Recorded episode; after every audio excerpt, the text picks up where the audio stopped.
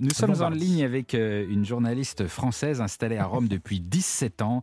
17 ans qu'elle habite euh, là-bas, qu'elle écrit sur ce pays, ce pays cher à son cœur.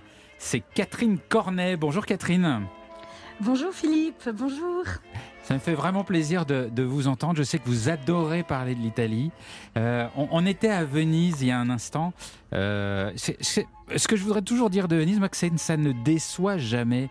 C'est toujours une poésie, Venise. comment vous la décririez, vous ah, moi, je suis tout à fait d'accord. C'est-à-dire que euh, à chaque fois qu'on y va, on se dit cette fois, euh, il y aura trop de touristes. Cette fois, euh, il fera pas beau. Cette fois, les canaux vont se sentir mauvais. Cette fois, ça ne va pas aller. Et puis mm. finalement, Venise, c'est tellement facile de quitter les lieux touristiques. C'est tellement facile de la rencontrer vraiment que on, se fait avoir à chaque fois par Venise. C'est-à-dire, c'est un lieu qui reste toujours toujours magique. Non euh, Vous parliez tout à l'heure euh, des canaux. C'est une ville dans laquelle on se perd euh, tout de suite. Il n'y a, on a pas, il faut jamais trouver de carte. On peut, on on n'arrive pas. Euh, c'est tous ces 117 îles qui se mélangent sur des ponts, sur des canaux. Ça tourne de tous les côtés. On se perd. Et euh, dès qu'on se perd, on finalement quitte euh, les lieux touristiques très facilement. J'ajouterais qu'en ce moment, euh, Venise, c'est le paradis sur terre. Oui, parce qu'il n'y a pas grand monde. Vont, tous les Romains, il n'y a pas grand monde et les Vénitiens sont en train, bizarrement, de se réapproprier la ville. Donc c'est encore plus magique. Ouais. Et, c'est facile en ce moment d'aller euh, en Italie depuis la France, il n'y a pas de souci? Pour l'instant, oui. Pour l'instant, euh, les frontières sont ouvertes. Après, euh, ça, on pourra, on, ne peut pas encore le savoir, mais pour l'instant, Venise, surtout l'Italie, est assez tranquille par rapport aux épidémies. Donc, c'est un endroit où, en tout cas, les Italiens, qui, comme les Français, ont décidé de rester en Italie cet été, euh, vont à Venise pour, pour finalement revoir une ville qu'ils ne sentaient plus parfois euh, la leur avec, euh, avec tout le tourisme. Mais, Mais c'est vrai que les, les, les, les, les, Italiens de Venise, les Vénitiens en plus, sont, sont très sympas. C'est un truc qu'on n'imagine pas dans un endroit mhm. aussi touristique. C'est facile de, de, boire un verre avec eux pour peu qu'on s'écarte un tout petit peu des, des sentiers touristiques. Absolument. Et, et, vous là, vous avez parlé de la de la bonne activité à faire avec des Vénitiens parce que euh, oui, les Vénitiens sont super sympas et en plus ils ont une habitude euh, que les Français euh, partagent très facilement, qui est celle de l'apéritif. L'apéritif à Venise, c'est quelque chose qui est euh, systématique. C'est très tôt, c'est à partir de 5-6 heures parce que euh, c'est une habitude de marin et on peut très facilement aller boire un coup avec des Vénitiens, commencer à parler et puis on le sait bien, après deux ou trois spritz, euh, tout le monde parle la même langue. On n'a plus besoin de parler ni vénitien ni italien. On s'entend tous euh, très très bien. C'est vrai. Et c'est vrai que c'est le pays du spritz. C'est la ville du Spritz. C'est absolument la ville du Spritz. C'est euh, c'est là où alors euh, on ne sait pas exactement qui l'a inventé. C'est un mot euh, Spritz. Ça, ça a l'air allemand. C'est allemand parce que c'est Spritzen. C'était le le mot que les Autrichiens utilisaient en fait pour pour rendre le vin blanc de Venise un peu plus léger. Donc il ah. il vaporisait, ce spruzzare. Ah, Et donc c'est mais c'est cet alcool qui est bu par tous les Vénitiens depuis toujours. Je sais qu'en France maintenant c'est un cocktail qui très connu, mais à Venise, on le boit depuis, euh, depuis des décennies. Alors, l'Italie, euh, en général, c'est un pays qui a très bien conservé son, patrimoine. Il y a un nombre de villes magnifiquement conservées incroyable. Est-ce que c'est parce que les Italiens ont pris conscience tôt de, la valeur de, tout ce qu'ils avaient, de la valeur de ce patrimoine? Ah oui, je crois que les, les Italiens, euh, à part euh, évidemment l'aspect économique, euh, l'Italie vit de tourisme depuis depuis deux siècles, mais c'est aussi, enfin, c'est simplement, enfin, le tourisme a été inventé en Italie. Ah je ne dirais pas par les Italiens, mais le grand tour, ce qu'on appelait, ce que les, les, Européens du Nord, les Anglais, euh, je pense à Goethe, les Allemands, avec ses, ses voyages en Italie, le grand tour, c'était ce voyage de l'Europe qui, qui, qui, devait passer et finir obligatoirement en Italie, ah d'où le mot tourisme, grand tour, tourisme. Ah d'accord. Et donc, et oui, et donc c'est c'est vraiment une, une situation, un pays euh, qui, depuis le, le, Grand Tour, a commencé au XVIIe siècle. Donc les Italiens ont très tôt euh, compris que les étrangers étaient intéressés par euh, ces vieilles pierres euh, à Rome, euh, par ce par ces par ce Vésuve à Naples, par Venise. Donc ils ont pris conscience très tôt et aujourd'hui, je crois qu'ils sont attachés culturellement et économiquement à leur patrimoine d'une façon très particulière, oui. Oui, on retrouve d'ailleurs ce, fantasme de l'Italie, hein, comme vous le décrivez. C'est vrai, c'est l'invention du tourisme. Il y a deux femmes en littérature française, Georges Sand et puis Madame de Staël, mhm. qui ont fait deux romans, euh, l'une euh, Consuelo, l'autre Corino l'Italie. C'était le premier, je crois, où on parle très bien de, ce tour d'Italie et où c'est décrit comme quelque chose d'assez malsain. Hein. C'est un pays dit euh, insalubre, avec des mauvaises fièvres. C'est un mot qui revient souvent. Bah, c'est sympa. Oui, alors, ça, casse l'ambiance d'Italie. Mais parce qu'à l'époque, Corinne ou l'Italie.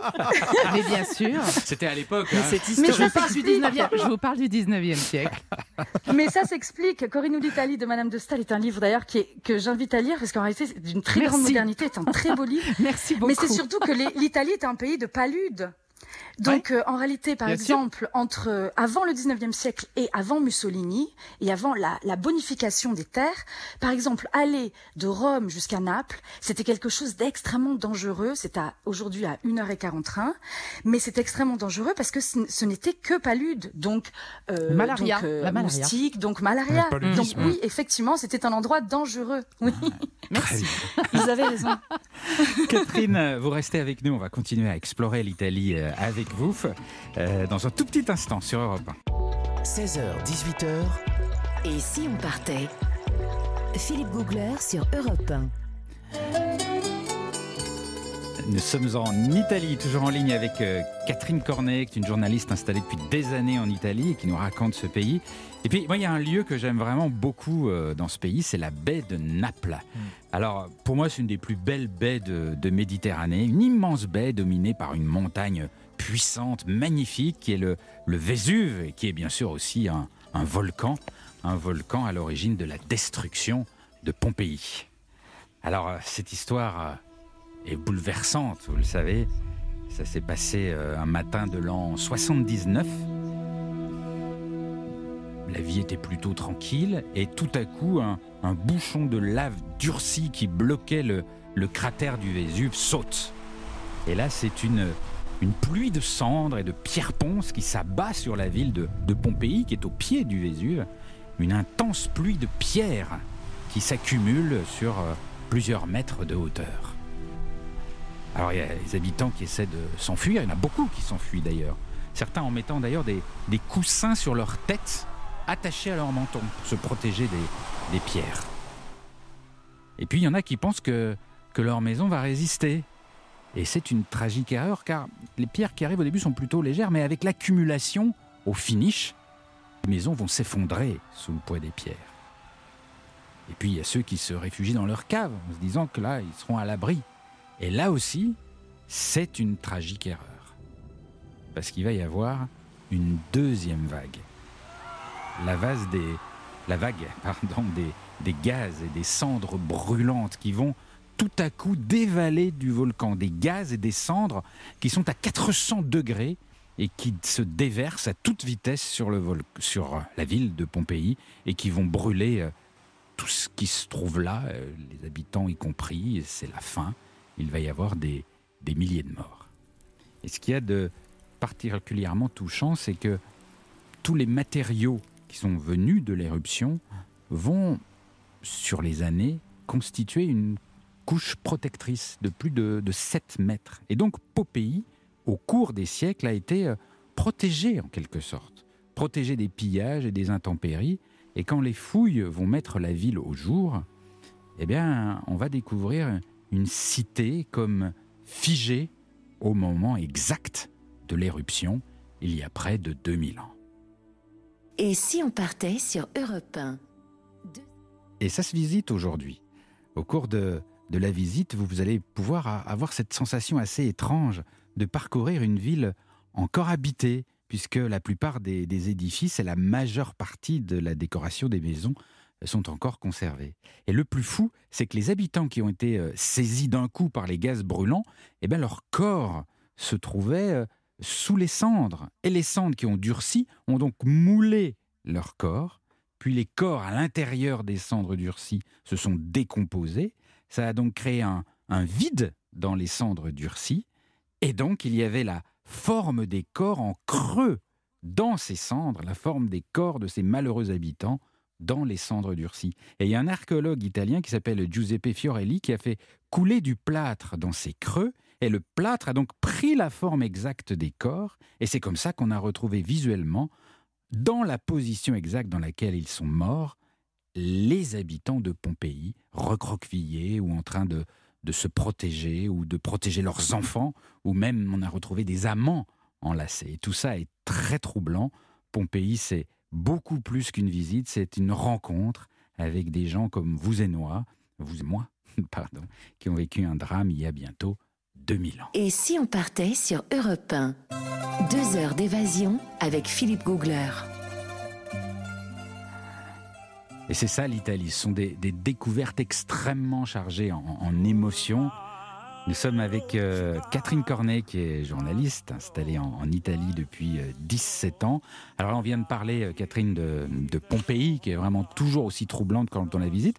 Mais juste à côté de Pompéi, et toujours aux côtés du, du Vésuve, il y a Naples, qui elle est très vivante et qui vit elle aussi dans, dans la menace du volcan. Oui, euh, Naples, c'est vraiment une ville euh, tellurique, euh, si vous y êtes allé. C'est-à-dire que c'est un, c'est une ville qui va à 100 à l'heure, où les gens, je dirais, finalement, n'ont pas peur de mourir. Alors c'est vraiment quelque chose. Ils sont, ils habitent encore sous ce volcan. que vous décriviez là, si bien. À l'époque de Pompéi, les habitants pensaient que c'était une montagne. Aujourd'hui, on sait que c'est un volcan. On sait pertinemment que c'est le volcan le plus dangereux qui existe en Europe. C'est un volcan extrêmement actif, c'est-à-dire qu'on est sûr que ce volcan va, euh, ré- ré- va euh, se réveiller un jour. Et pourtant, il y a environ 800 000 personnes qui vivent sur le flanc du volcan, risquant euh, finalement leur vie tous les jours. Et, et ils le Alors, savent, ils en ont conscience ou Absolument, absolument conscience. Les flancs du volcan, euh, en même temps, sont d'une fertilité extrême puisque c'est euh, la- terre volcanique est extrêmement bonne. Donc l'agriculture, l'agriculture euh, est fantastique. Euh, on a ces petites tomates cerises euh, qui viennent des flancs du, du Vésuve, qui sont euh, les meilleures qui soient. Euh, oui, je crois que c'est une façon de vivre. Quand on, on pense que la vie pourrait s'arrêter comme ça, euh, prise de- par, par, par le volcan, on vit différemment aussi. Vous pensez que ça explique le caractère des Napolitains? Oui, moi je crois qu'ils Ah sont ouais très telluriques, ils sont très Ils sont, volcaniques. ils sont volcaniques, Euh, ouais. on, euh, euh, on, on- ils sont volcaniques. On prend, euh, on prend une Vespa à Rome, on a un casque, on est à un ou deux personnes, on a une ou deux personnes. Oui, voire à trois ou Naples, quatre. On, est, a euh, déjà vu quatre, quatre personnes cinq, sur un scooter à. Naples. hein, ouais. On s'empile, on n'a pas de casque, on va vite, euh, Ouais. euh, on n'a pas peur de la mort. Moi, je trouve que quand, on, quand euh, j'arrive à Naples, c'est, ça que je ressens. C'est quelque chose, c'est une vie qui va, qui va très vite, Ouais. qui n'a pas peur, euh, voyez, de, de se dire bon ben demain c'est peut-être fini, c'est pas grave, on, on, on en profite. Et alors, ce que j'aime bien à Naples, c'est que tous les clichés de Naples sont vrais. C'est-à-dire qu'il y a des scooters partout avec 15 personnes dessus, il y a du linge qui pend aux fenêtres, il y a, des, c'est des, il y a des- des quartiers un peu sombres comme ça, dans lesquels on a un peu peur, mais dans lesquels on a envie d'y aller. Tous les clichés sont vrais à Naples. Et ça continue. Oui, et puis c'est euh, moi mes, mes quartiers préférés, c'est les quartiers espagnols, les quartiers espagnols, les quartiers d'en bas, parce que euh, Naples euh, fonctionne en vertical socialement. Euh, les pays, les, les, les quartiers pauvres sont en bas, les quartiers très riches sont en haut. Quand on est en haut, on est euh, ailleurs, on est sur une, euh, comme si on vivait dans une ville qui est d'une propreté incroyable, étincelante, où, où la bourgeoisie, l'aristocratie napolitaine euh, vit de manière euh, euh, tout à fait euh, différente. Les quartiers, les quartiers d'en bas, c'est encore quand même, euh, c'est vraiment un autre monde. Tout le monde vit, vit dehors, Ouais. euh, non, avec euh, tout le monde sur la rue. Effectivement, c'est, il y a plusieurs pays dans la même ville en plus, je trouve. Est-ce que, est-ce qu'en Italie, il y a toujours ce, ce rapport à la famille très fort? Là encore, ça fait cliché, mais est-ce que la, la mama italienne, elle est, elle est toujours là? Oui. Oui, je crois que vraiment la mamma a sempre ragione. La maman a, a toujours raison. Euh, c'est une expression, mais c'est quelque chose, je crois, qui est sociologiquement vrai. Peut-être que ça, ça, ça correspond à une sorte finalement de matriarcat italien. On pourrait, on pourrait en parler, on pourrait en discuter, parce que c'est vrai que la maman, la maman a toujours raison. Elle a une place euh, fondamentale. Aujourd'hui, euh, par le fait des, aussi des questions économiques, les, les jeunes Italiens restent à la maison jusqu'à très très très tard. Ouais. Euh, et euh, on a des on a des, des, des, des jeunes Italiens qui à 35 ans euh, quittent leur famille. J'ai un ami qui a quitté sa famille euh, à 35 ans il y a pas longtemps. M- la maman a pleuré tous les jours en faisant la vaisselle en disant mon fils s'en va, mon fils s'en va. Oui, c'est une réalité qui a été en plus aggravée par la situation économique, je dirais. Oui, et moi, ce que j'ai souvent entendu, c'est que euh, quand, par exemple, les Italiens vont manger au restaurant, ils disent c'était bon, presque aussi bon que chez la maman. c'est vrai. c'est vrai, C'est vrai, il n'y a pas personne ne fait les, ne fait les pâtes comme, euh, comme la mama. Mais ça, je pense en plus, ça vient du fait de la gastronomie italienne qui, effectivement, est peut-être euh, toujours et encore meilleure à la maison. Ouais, c'est vraiment une cuisine familiale, c'est vrai. Mhm. Ouais, ouais. Euh, vous restez avec nous, Catherine Cornet. Euh, on va continuer à explorer l'Italie euh, dans tous ces dans tous ces recoins. Dans un tout petit instant, nous vivrons également les histoires particulièrement salées Scabreuse. et scabreuses de Nathalie Elal sens sur va les... voyager. Oui, oui, oui, on va bien voyager sur les papes italiens. Et pour l'instant, on va se détendre un petit coup avec Paolo Conte sur Europe 1. Via, via, vieni via di qui. Niente più ti lega a questi luoghi, neanche questi fiori azzurri. Via, via, neanche questo tempo grigio, pieno di musiche e di uomini che ti sono piaciuti.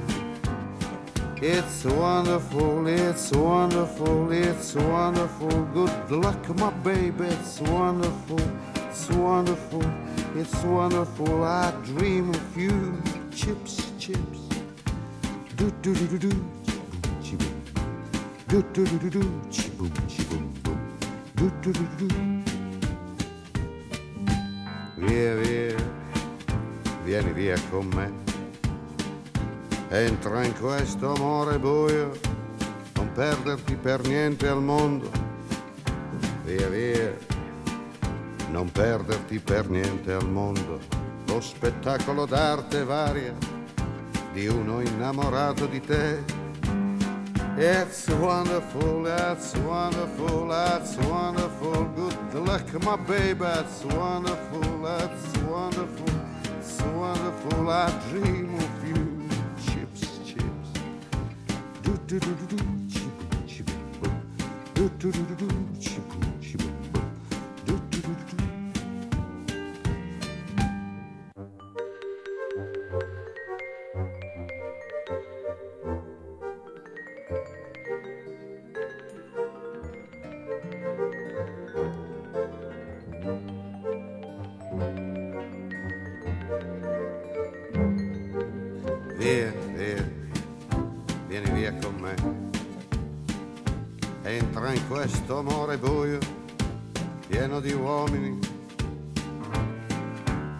Via, entra e fatti un bagno caldo. C'è un accappatoio azzurro, fuori piove un mondo freddo. That's wonderful, that's wonderful, that's wonderful. Good luck, my baby, that's wonderful, it's wonderful, that's wonderful. I dream of you. Chips, chips, chips.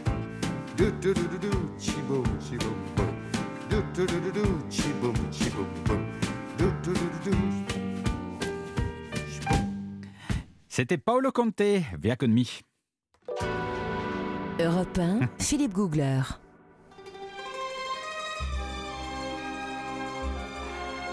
Nous sommes en Italie sur Europe 1 jusqu'à jusqu'à 18h. Nous trépignons, Nathalie. Nous sommes impatients de savoir quelles histoires vous nous avez dégotées, surtout qu'elles viennent des coulisses du Vatican. Oui, vous pouvez dire un petit coup de bunga bunga au Vatican même. Oui, carrément. Alors vous savez ce qu'on dit. hein. Sacrilège Oui, oui, je m'excuse d'avance hein, pour tous les croyants. Autre temps, autre mœurs, et c'est particulièrement vrai dans le cas des papes qui n'ont pas toujours été aussi exemplaires que François, Benoît XVI ou encore Jean-Paul II. Alors, celui qui a le plus choqué ses contemporains, c'est Jean XII. Nous sommes au Xe siècle.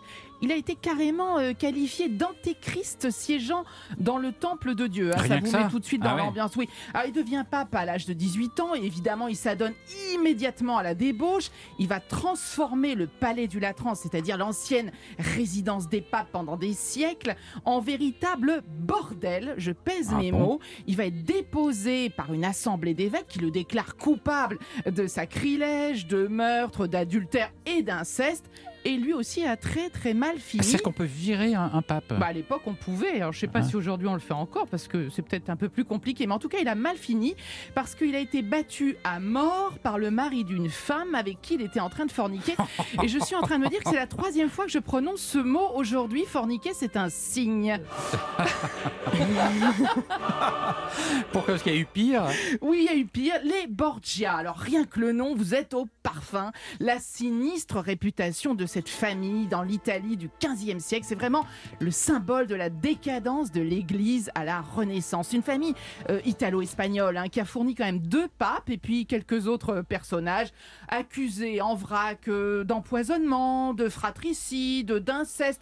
Et il y a une date absolument scandaleuse dans l'histoire des papes et qui concerne les Borgia. Nous sommes le 31 octobre 1501 et c'est le mariage de Lucrèce Borgia, duchesse de Ferrare, qui est la fille préférée du pape Alexandre VI. Ne me demandez pas pourquoi il avait des filles ou, ou il Bah avait oui. six enfants. Enfin, à l'époque, ça devait passer, j'imagine. Il avait six enfants illégitimes. Alors, euh, on a dit d'ailleurs que Lucrèce couchait avec son père et aussi avec son frère. Vous voyez un peu la famille Oh là sympathique. là, mais c'est pas possible. Alors- c'est pas... Elle épouse Alphonse Ier d'Est, qui est le futur duc de Ferrare. Et puis, bon, il y a un festin gigantesque, bien évidemment. Et puis, euh, à la fin de ce festin, où des dizaines d'invités euh, mangent et boivent sans retenue, apparaissent soudain une cinquantaine de danseuses Ouais.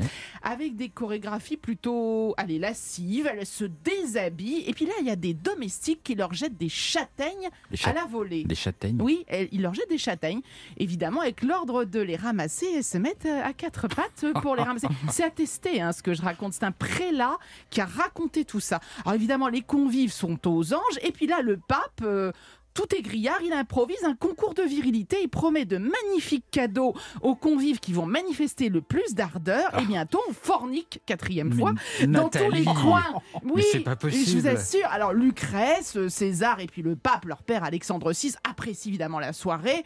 Les gagnants du concours reçoivent leur prix. Il faut dire qu'Alexandre VI Borgia est un habitué du genre parce que depuis son élection en 1492, les prostituées se sentent chez elles au Vatican. Prostituée au Vatican? Ben oui, parce que figurez-vous que sans elles, sans les prostituées, il n'y aurait pas eu de chapelle Sixtine. Je m'explique. Pour renflouer les finances du Vatican et pour payer les corporations qui travaillaient sur la chapelle qui portera son nom, le pape Sixte IV, on est au XVe siècle, a eu l'idée géniale de taxer toutes les prostituées et les prêtres qui vivent en concubinage dans les États pontificaux, y compris à Rome. Et cette taxe va rapporter au Vatican 30 000 ducats d'or par an. C'est une véritable fortune. On dirait aujourd'hui qu'un ducat d'or, c'est environ hein, plus ou moins 5 euros. Et selon les données statistiques de 1477, donc l'époque à laquelle ça se passe, il y avait à l'époque 6 300 prostituées reconnues officiellement. Et évidemment, beaucoup, beaucoup de célibataires, donc de clients potentiels. c'est dingue. Alors ce pape qui est absolument fou, ou plutôt pas fou, parce qu'il a bien le sens euh, financier bien ancré, bien chevillé au corps, donc Sixte IV, il va décider même de profiter de cette manne financière en acquérant une maison close et en devenant proxénète. Mais enfin, Je vous on- assure. Mais c'est dantesque. Mais c'est l'histoire, c'est pour ça que j'aime autant l'histoire, Philippe, ça regorge de choses tellement croustillantes qu'on se dit mais c'est pas possible, mais quelle imagination débordante Mais non, c'est vrai. Mais c'est incroyable. Et donc la chapelle Sixtine, c'est. Bah, financé grâce aux prostituées. taxe sur les mais prostituées. l'Église a possédé beaucoup de bordel, je vous en parlerai peut-être un autre jour.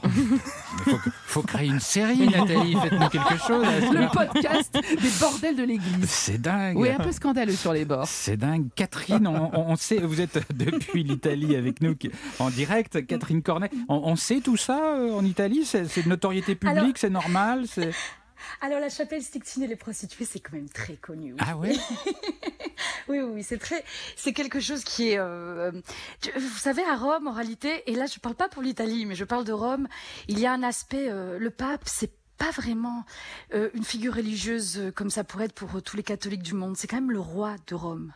C'est euh, c'est quelqu'un, c'est un souverain qui a toujours été là. C'est cet État qui a toujours été là.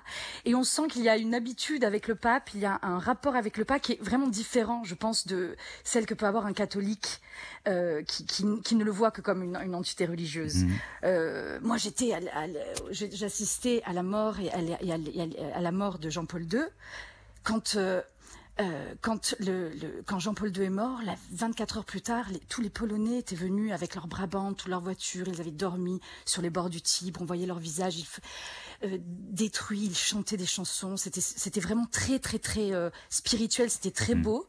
Euh, quand le pape ensuite a été, quand on a élu le nouveau pape, les- quand les Romains sont arrivés, vous saviez la fumée blanche, la fumée noire, etc.